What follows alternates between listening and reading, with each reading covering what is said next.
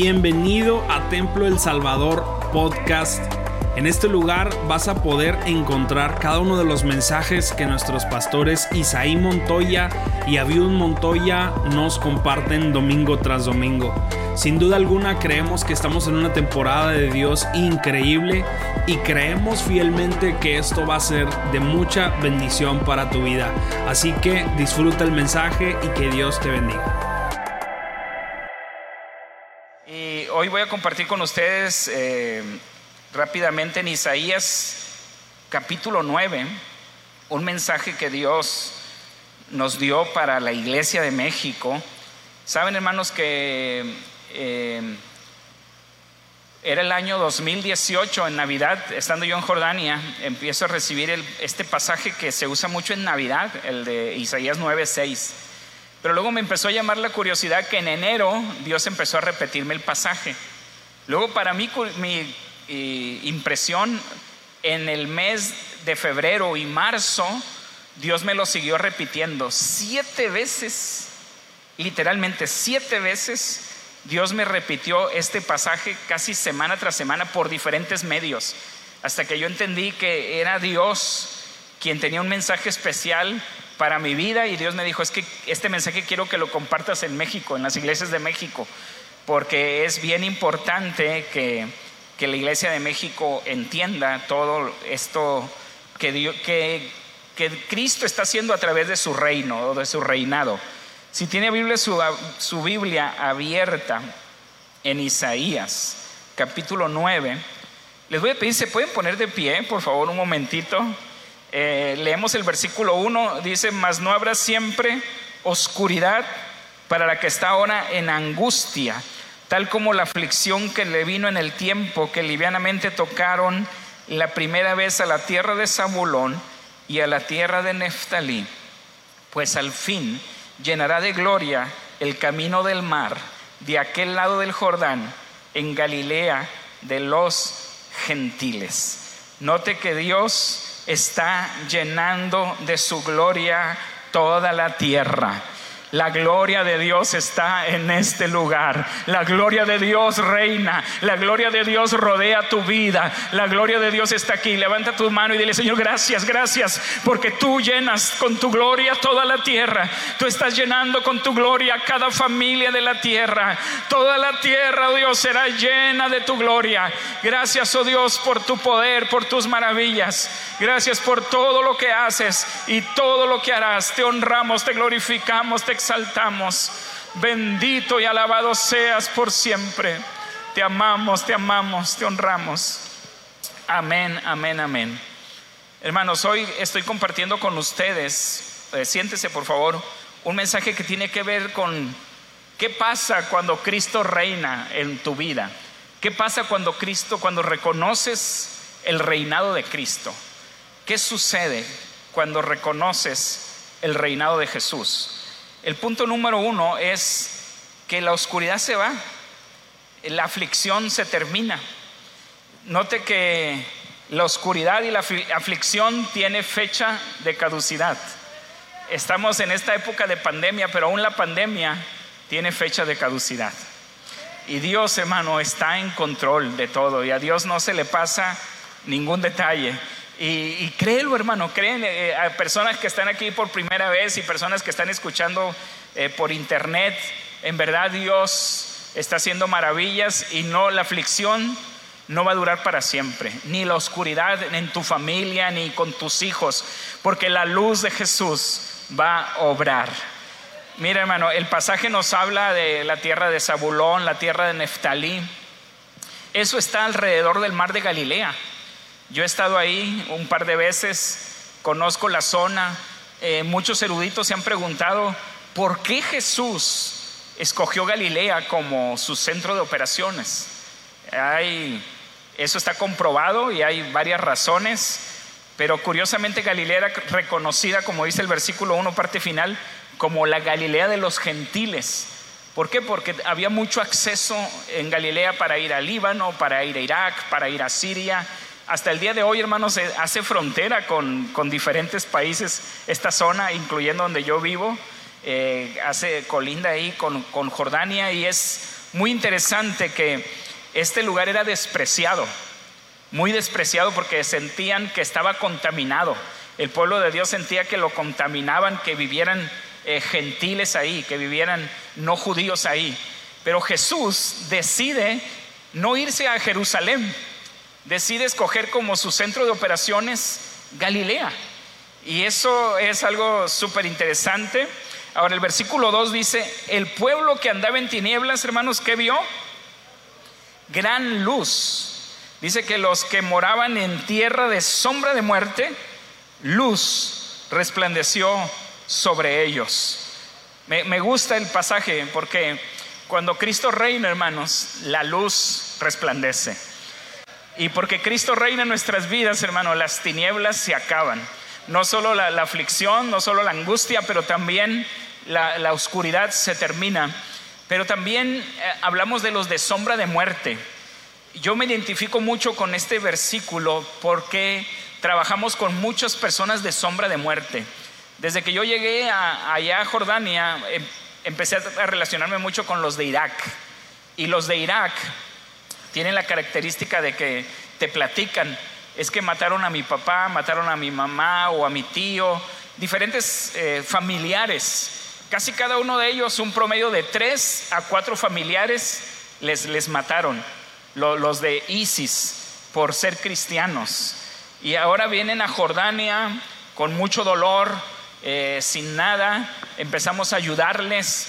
Muchos de ellos eran ortodoxos, y por primera vez empiezan a estudiar la Biblia porque no estaban acostumbrados a estudiar la Biblia. Los ponemos a estudiar la Biblia. Unos meses después los ponemos a testificar y dicen, le damos gracias a Dios por ISIS. Le damos gracias a Dios porque nos expulsaron del país, hicieron todas las cosas tan terribles, pero ahora amamos a nuestros enemigos. Ahora realmente conocemos al Rey de Reyes y Señor de Señores. Ahora los perdonamos de corazón. Ahora en este país dice, realmente hemos conocido a Jesús con más profundidad y eso nos, nos anima en, en grande manera. Ahora el versículo 3, hermano, dice, multiplicaste la gente y aumentaste la alegría. Se alegrarán delante de ti como se alegran en la siega, como se gozan cuando reparten despojos. Note que Dios multiplica la gente. Algo que nos está pasando a nosotros es que Dios está multiplicando, los discípulos está multiplicando la gente que quiere hacer equipo con nosotros. Estamos fascinados porque cada día hay más personas haciendo equipo con nosotros, personas inesperadas inclusive. Eh, una ocasión eh, llegó allá a Jordania una mujer de Canadá y me dice, Dios me lo mostró a usted en sueños y yo no le creía a Dios. Porque Dios me dijo allá en Canadá, vas a conocer a un mexicano que te va a abrir las puertas ahí de ese país. Y yo decía, Señor, un mexicano, no te equivocas. En Jordania no viven mexicanos. Yo le decía, vas a conocer un mexicano y quiero que hagas equipo con él. Es una hermana de la edad de oro, hermanos. Una hermana que tiene un equipo de, mujeres eh, llenas de Dios, todas de la edad de oro, puras hermanas entre 70 y 85 años todas obreras del Señor. Y, esta hermana eh, dijo que quería colaborar con nosotros, le abrimos las puertas, empezaron a ir con nosotros a las cárceles, vinieron y hicieron unas conferencias exclusivamente para mujeres y fue la gloria de Dios se derramó. Y ellas ministrando a los niños también. Y era bien bonito ver a estas mujeres de la edad de oro ministrando con una sabiduría y una unción de Dios. Intencionalmente estoy diciendo esto, hermanos, y este ejemplo, porque ¿qué quiero decir con eso? Hemos recibido grupos de jóvenes, sí, pero también estamos recibiendo grupos de los hermanos de la tercera edad. Le digo para que los estoy invitando, ¿me están entendiendo? ¿Se entiende bien mi español? Estoy invitando a diferentes hermanos que vengan a ayudarnos eh, sin importar la edad y Dios, Dios usa a todas las personas y Dios multiplica la gente y luego se multiplica la alegría. Porque algo que nos ha pasado es que cada día Dios nos hace más alegres. Sí saben ustedes, ¿verdad? Que Dios viene por una iglesia alegre y que los cristianos cara de limón en el infierno se harán chicharrón. Eso está comprobado porque el fruto del Espíritu es amor y luego gozo. Dios en verdad quiere eh, multiplicar eh, la alegría. Ahora, dice el siguiente versículo, eh, versículo 4, porque tú quebraste su pesado yugo y la vara de su hombro y el cetro de su opresor, como en el día de Madián. ¿Sabe, hermano? Cuando yo hice el estudio exegético a este pasaje, me mandó a otro pasaje, que es Jueces capítulo 6 y 7, donde viene la historia de Gedeón. Esa victoria de Madián es la victoria que Dios dio a través de, Gedeón. Originalmente él se había preparado con 24 eh, mil hombres, luego Dios eh, se bajó a 10 mil hasta que llegó a que la victoria se diera con 300 personas. Contra un ejército, hermanos, si tú haces el exégesis a, esos pasajes de jueces, eh, está escrito la cantidad de uno de los ejércitos. Y luego te dice que era otro ejército de dos reinos, y el punto es que la Biblia te clarifica que eran más de 100 mil soldados. Ese es eh, un punto muy importante. Más de 100 mil soldados contra 300. Hubiera sido los veintitantos mil que, que Gedeón originalmente había preparado, hubiera sido como cuatro contra uno o casi cinco contra uno, de acuerdo a varios eruditos, pero no, Dios quiso hacerlo llevarse toda la gloria, hermanos, porque si algo está pasando en Medio Oriente es porque Dios está obrando, Dios está apareciendo, Dios convence, Dios hace milagros, Dios es el que hace maravillas, es Dios, hermano, quien está obrando. Recuerdo que había una persona que habíamos discipulado y la habíamos evangelizado ya por años, un sirio, y no, no, como bien duro. Y un día me habla, hermano Fernando, venga, venga rápido a mi casa quiero platicarle algo urgente. Voy a su casa y me dice, hermano Fernando, ayer eran las 3 de la tarde, estaba yo tomando té hirviendo cuando se me aparece Jesús en persona y me dice, ya es tiempo de que obedezcas a mi voz. Porque lo que te predica mi siervo Fernando es verdad. Yo morí por ti, resucité por ti y estoy preparando casa en el cielo para ti. Es tiempo de que te arrepientas y aceptes las buenas noticias. Y él estaba tan impactado y me dice, ahora sí quiero que me bautice, hermano. Bautíceme a mí, a mi esposa, a mis hijos. Tiene dos hijos. Los bautizamos a toda la familia. Ahora ellos están discipulando 60 familias. Ellos solitos. Wow, Dios hace maravillas. Y Cristo reina. Mira, en el versículo 5 Dice, todo calzado que lleve el guerrero en el tumulto de la batalla y todo manto, revolcado en sangre serán quemados, pasto del fuego. Esto nos habla de una costumbre, hermanos, histórica, donde los soldados cuando ganaban, ellos quemaban la ropa que había sido destrozada o, o tenía un agujero de lanza o algo había pasado con la espada, se había manchado de sangre entonces había como una ceremonia de alegría y gozo donde ellos quemaban esa ropa inservible porque iban a obtener mucha ropa nueva. Sabes que comprueba la historia que los soldados llevaban de cuatro a cinco cambios mudas de ropa por soldado. Las guerras en esa época duraban meses y, cada soldado llevaba sus ropas más finas. Está escrito ahí también en jueces que hasta le ponían joyas, oro, a, los caballos, a los camellos, a las ropas. La gente acostumbraba ir con lo mejor de lo mejor a la guerra. Entonces cuando estos 300 de Gedeón ganan a más de 100 mil soldados, y si le echas poquita matemáticas, sabrías que estamos hablando de aproximadamente 500 mil cambios de ropa nuevos. No iba a valer la pena quemar lo que ya se había manchado en sangre y, porque imagínate la cantidad de ropa que estaban recibiendo. A un Gedeón que, reparte la ropa con todo el ejército entero, con los 24 mil, todavía les, les tocaba de unos 4 o 5 cambios de ropa nueva por soldado.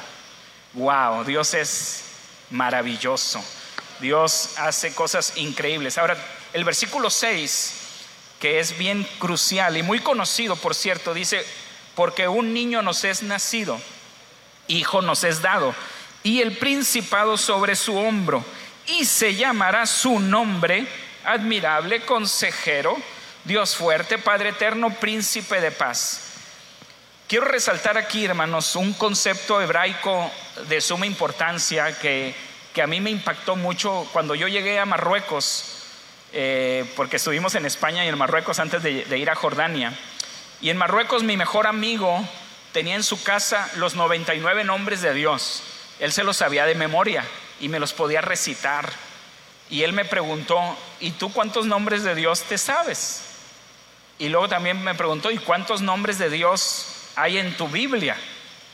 Todo eso me, impactó mucho, me impactó mucho que, que, él se supiera 99 nombres, luego yo analicé la lista, prácticamente los 99 nombres de, Dios están también en la Biblia. Luego yo ya estudiando este punto, porque note que dice nombre en singular, aquí en este pasaje y aún en hebreo está nombre en singular y luego vienen eh, dos nombres simples y cuatro nombres compuestos. Cuando digo simples me refiero a un solo nombre como admirable, es nombre simple, consejero, un solo nombre. Luego vienen nombres compuestos, Dios fuerte.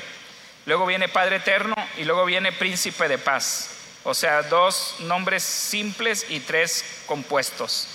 Ok, estos cinco nombres de Dios, pero pienso mucho en, el Padre eterno porque queda muy poco tiempo, pero Él es el, Dios atemporal, el papá de la eternidad, el creador de la eternidad, el origen de los tiempos. Pero también Él es Raízu Salam, así decimos príncipe de paz, Raízu Salam. Cuando lo ves en hebreo, también ese Raízu significa que Él es el ras, o sea, Él es la cabeza. Es, de crucial importancia porque cuando yo leí este versículo, me, sonaba en español como, como los testigos de Jehová piensan, como que Jesús es, es inferior y como que Jehová es el número uno y si es príncipe es porque, porque hay un rey, pero no es así lo que dice el original.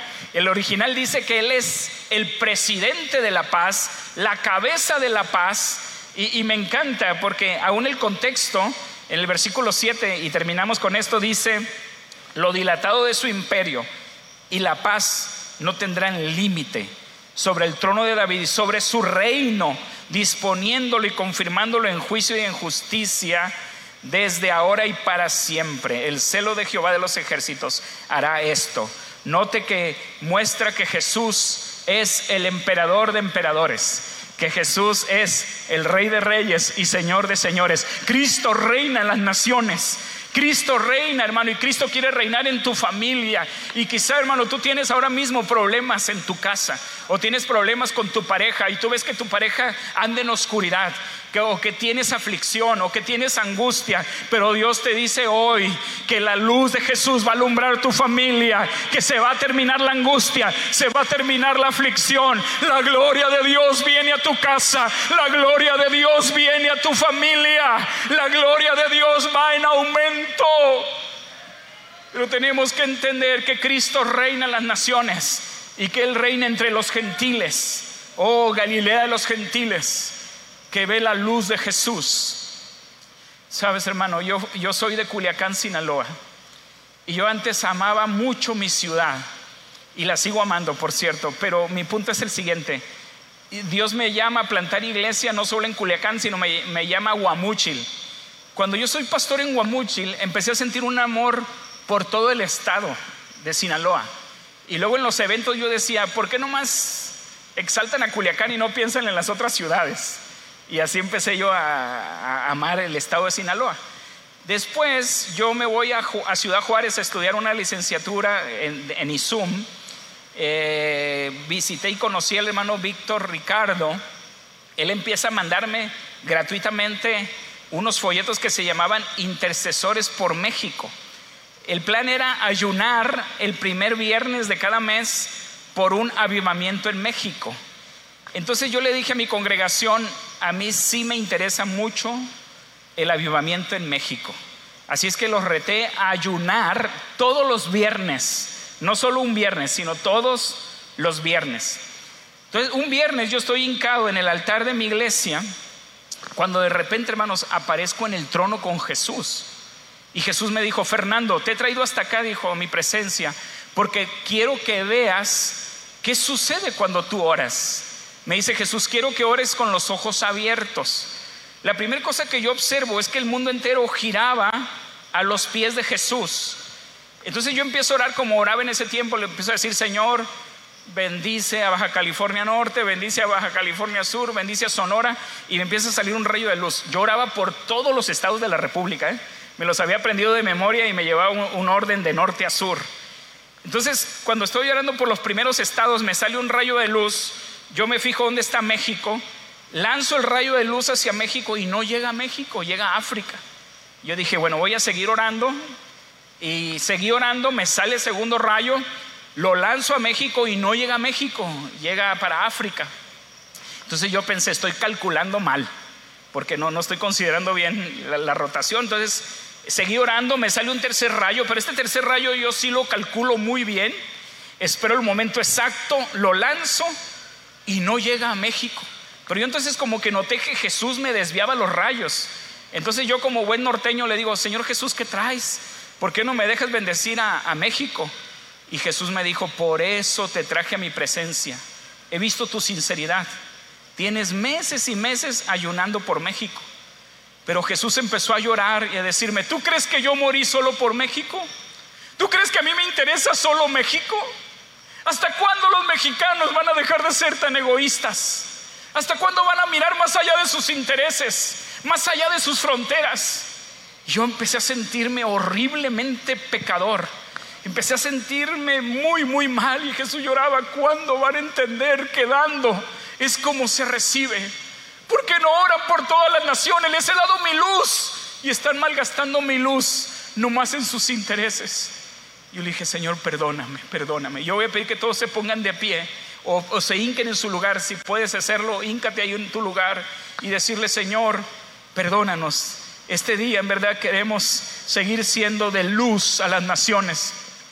Queremos ser luz no solo a nuestra familia, sino ser luz a nuestros vecinos, ser luz para todo Monterrey, pero también ser luz para todo el estado, Señor, de Nuevo León pero ir más allá y ser de bendición a todo México, ir más allá, ser de bendición a toda América, toda Europa, a toda África, a toda Oceanía, oh Dios, al norte, al sur, a este y oeste, a los cuatro vientos, Señor.